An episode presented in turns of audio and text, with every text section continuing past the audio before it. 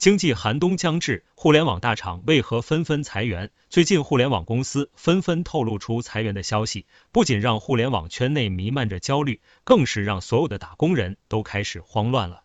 当初炙手可热的互联网行业，怎么就一夜之间开启了裁员潮呢？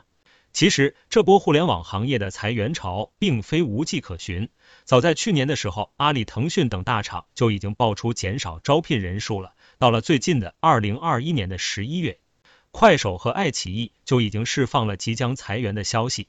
除此之外，字节跳动、百度、滴滴等一众互联网行业公司都开启了裁员潮，让去年还在趁着疫情东风大火的互联网瞬间陷入寒冬。分析互联网行业的失速，主要原因有两方面。首先就是反垄断的是大趋势下，互联网行业的发展黄金时代已经一去不复返了。这一点，我们从各大公司的财报就可以看得很清楚。这些年的移动互联网时代，除了依靠中国经济增长红利之外，更加重要的是依靠垄断实现的资本的快速积累。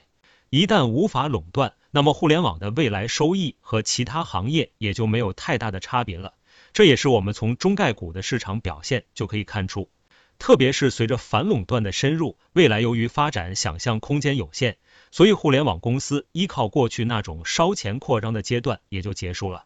如今的各家互联网公司，未来只能依靠盈利讲故事，这就要求各家公司尽快巩固主要业务，尽快降低成本，尽快实现盈利。